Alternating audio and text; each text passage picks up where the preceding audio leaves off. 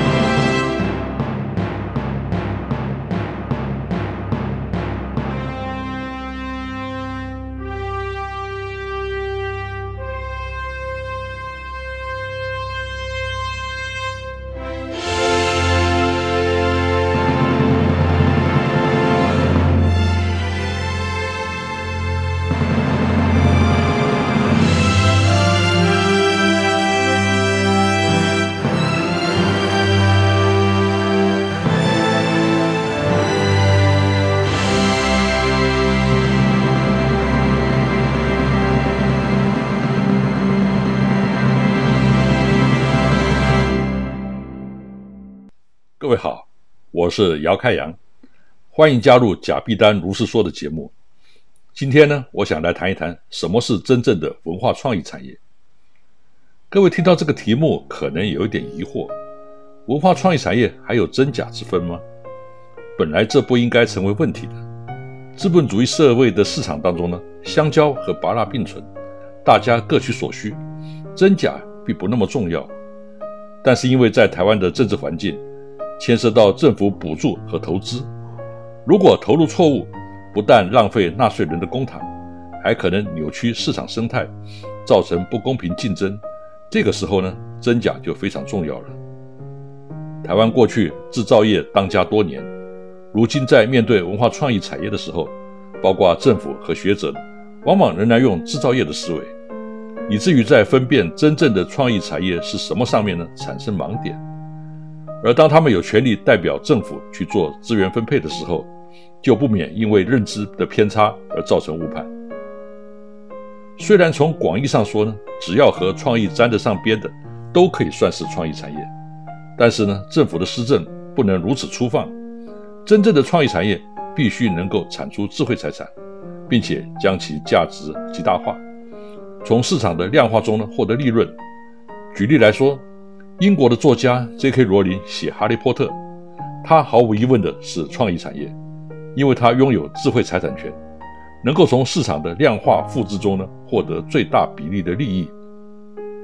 其次，发行商可以算作创意产业的服务业，能分配较小比例的利益，但总的来说仍然十分的巨大。至于印刷厂嘛，《哈利波特》再怎么畅销大卖，最多是印书的订单大涨一点。创意的价值和市场量化的效益，印刷厂可是一点边都沾不上的。报价如果贵一毛钱，订单还可能马上转到别的国家，这怎么能够算是文创产业呢？这根本是制造业嘛！再举一个例子，现在许多人印象中的文创产业呢，就是故宫授权商品，因为在文创博览会中呢，全部都是这一类厂商，没有其他人。可以这么说。在整个产业链中呢，故宫只能算是文化创意的经纪人。至于那些做陶瓷、纺织、印刷的，不也就是制造业吗？因为这当中欠缺了最重要的创造者，而我们的老祖宗已经把这个活儿早给干了。既然如此，这些人怎么能自命为文创产业呢？他们又到底创造了什么？说到底还是制造业。其实是文创产业还是制造业呢？本来无关宏旨，但是当政府要动用国家资源扶植产业的时候呢，这就大有关系了。制造业有个特色，厂很大，设备很多，人很多，但是毛利很低，而且没有定价权，只能赚取生产管理效率的微薄利润，无法想象设计、研发、品牌、智慧财产所带来的暴利。台湾过去几十年来呢，都是做这样的事情，以至于政府的思维呢都被代工制造业给固化了。当学者专家们去考察产业的时候呢，哇，好多机器，哇，好多博士，资源就下去了。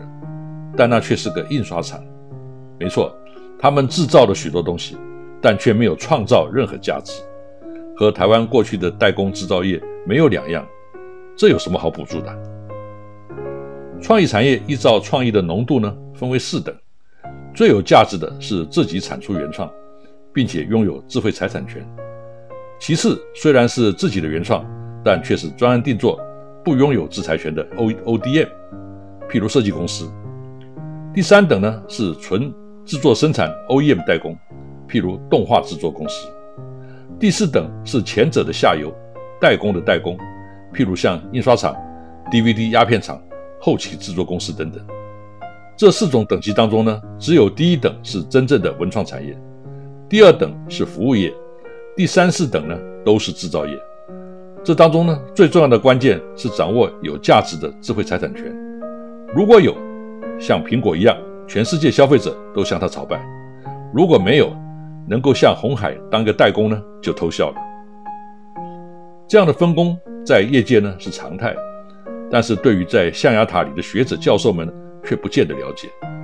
偏偏台湾的政府每次都是委由这些人呢去评估，就会发生许多匪夷所思的事情。我不敢说业者是诈骗，但是君子欺之以方。所谓学者专家呢，其实是很容易被忽悠的。譬如说去公司参观的时候，对于所看到的作品呢，竟然分不清这到底是谁的智慧财产权。请问印刷厂可以拿他们印的古龙、金庸小说来当成是自己的创作吗？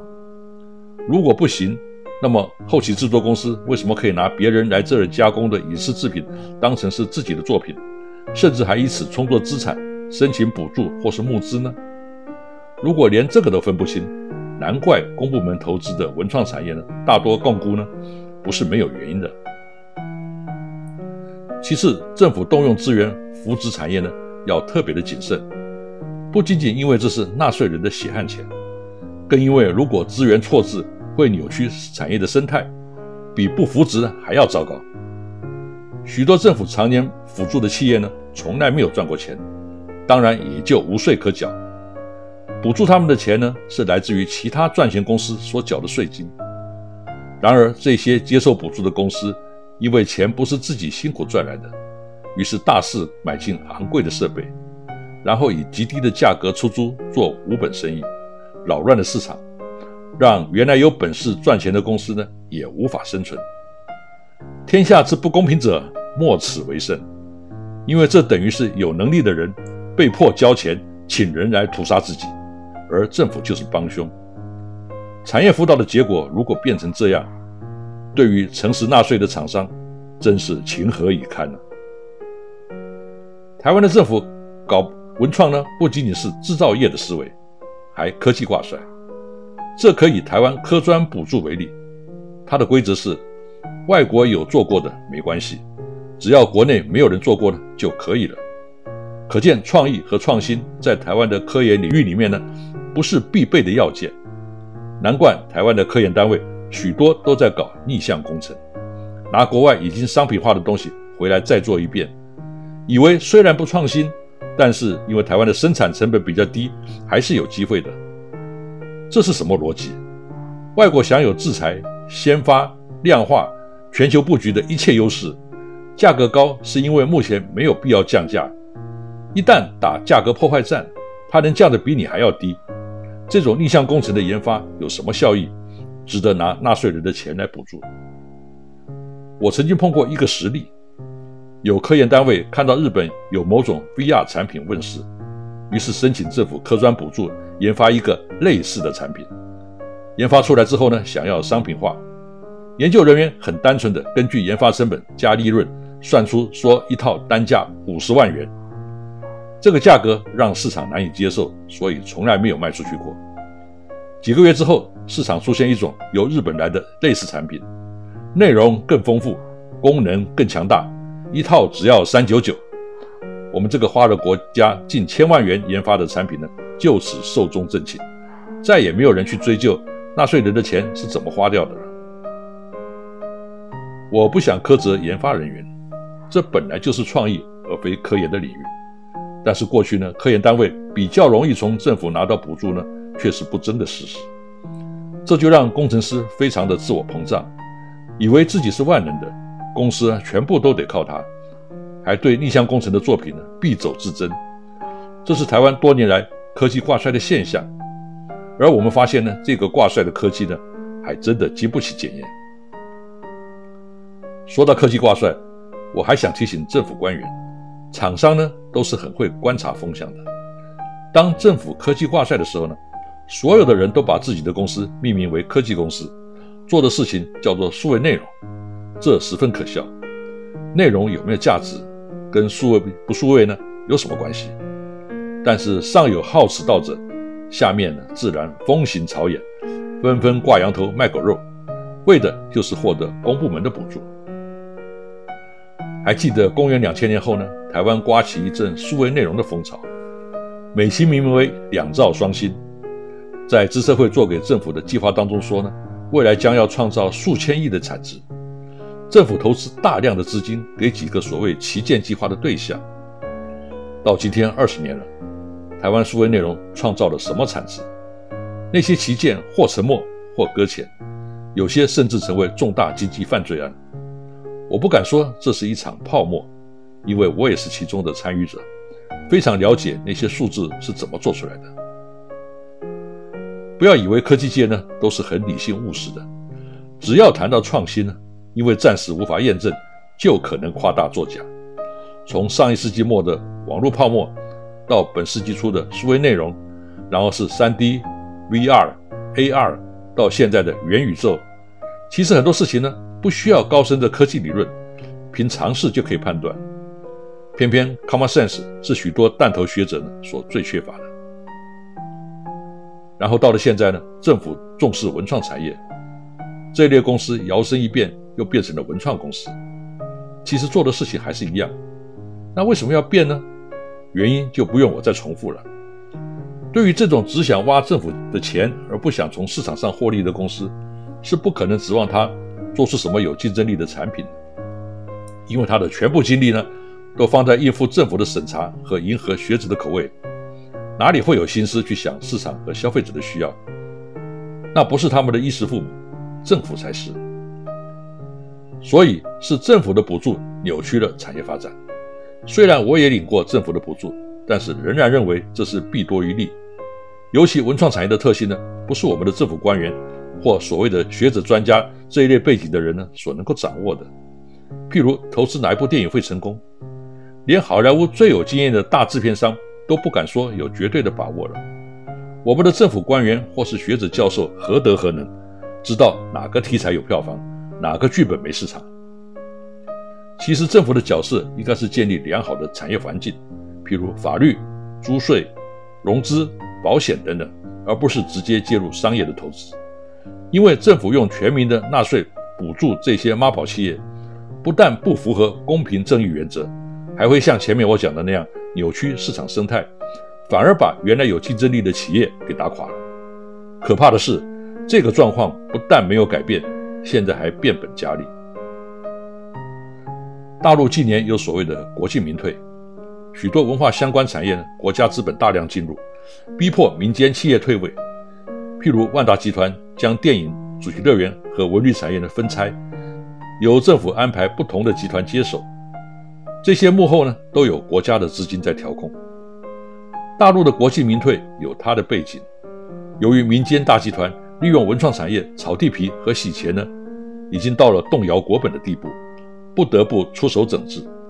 但是台湾呢，我们发现今天台湾的文创产业也在搞国进民退，政府的补助铺天盖地，无孔不入。过去只有针对艺文团体，现在无论是老屋修缮。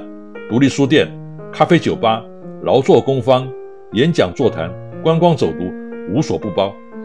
表面看起来百花齐放，都很正面，但事实恐怕跟想象的不一样。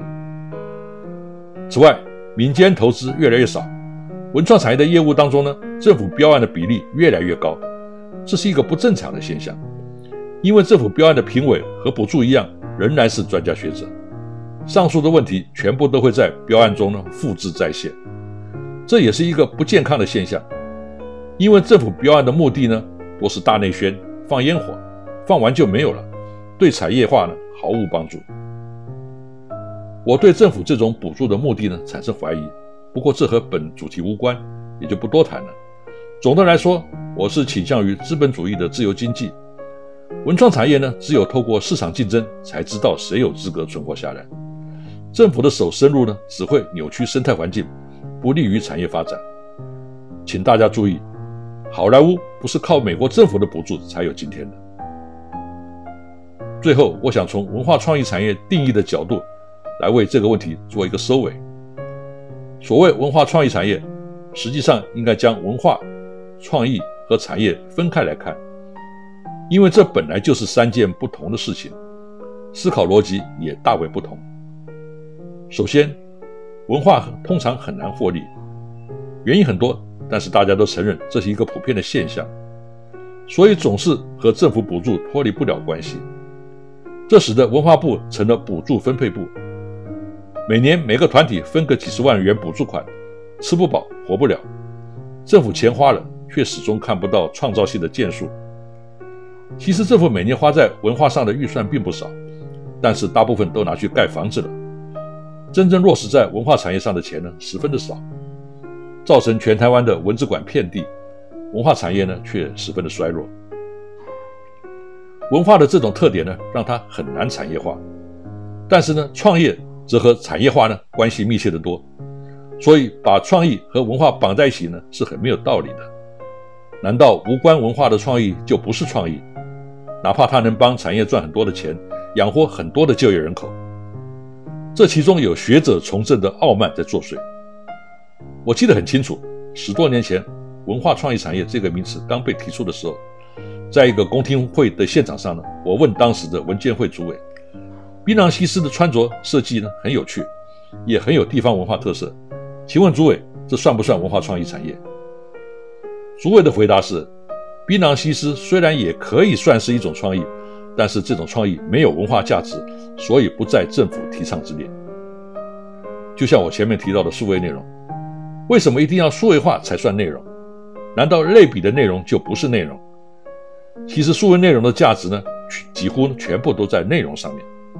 从产业利益的角度呢，是否数位化根本不重要。可是，在台湾非得冠上一个科技的帽子。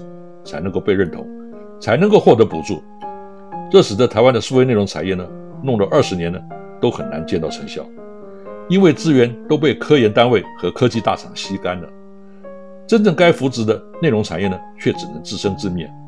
徒有数位而无内容，有形无体，这种产业怎么搞得起来？接下来谈产业化，创意一定要产业化才有价值，但是文化却很难。把这三样东西硬绑在一起呢，就连创意也拖下去陪葬，而不能产业化，一切就成了空谈。创意和文化不同的是，辅导之后要能够茁壮、获利、带动产业链、创造 GDP 和就业率，如此呢就能够创造更高的价值。而文化呢，却是需要政府持续不断的补助。期待文化团体能够成长、脱离补助，甚至像创意一样产业化。根据过去的经验呢？似乎不大现实。我认为，文化如果本来就是需要政府补助的，那就由文化部继续办理。但是创意呢，绝对是需要产业化的，应该转由经济部管辖，这样才有活路。而且，任何有机会产业化的都不应该成为文化补助的范围。譬如电影业，电影如果继续现在这种补助模式，它就永远不可能产业化。当然。假如这就是我们想要的结果呢，也没有什么不可以。但是以后就请不要再讲什么台湾好莱坞了，因为我们已经否决了这个可能性。以上是今天的内容，我是贾碧丹姚开阳，我们下一回再见。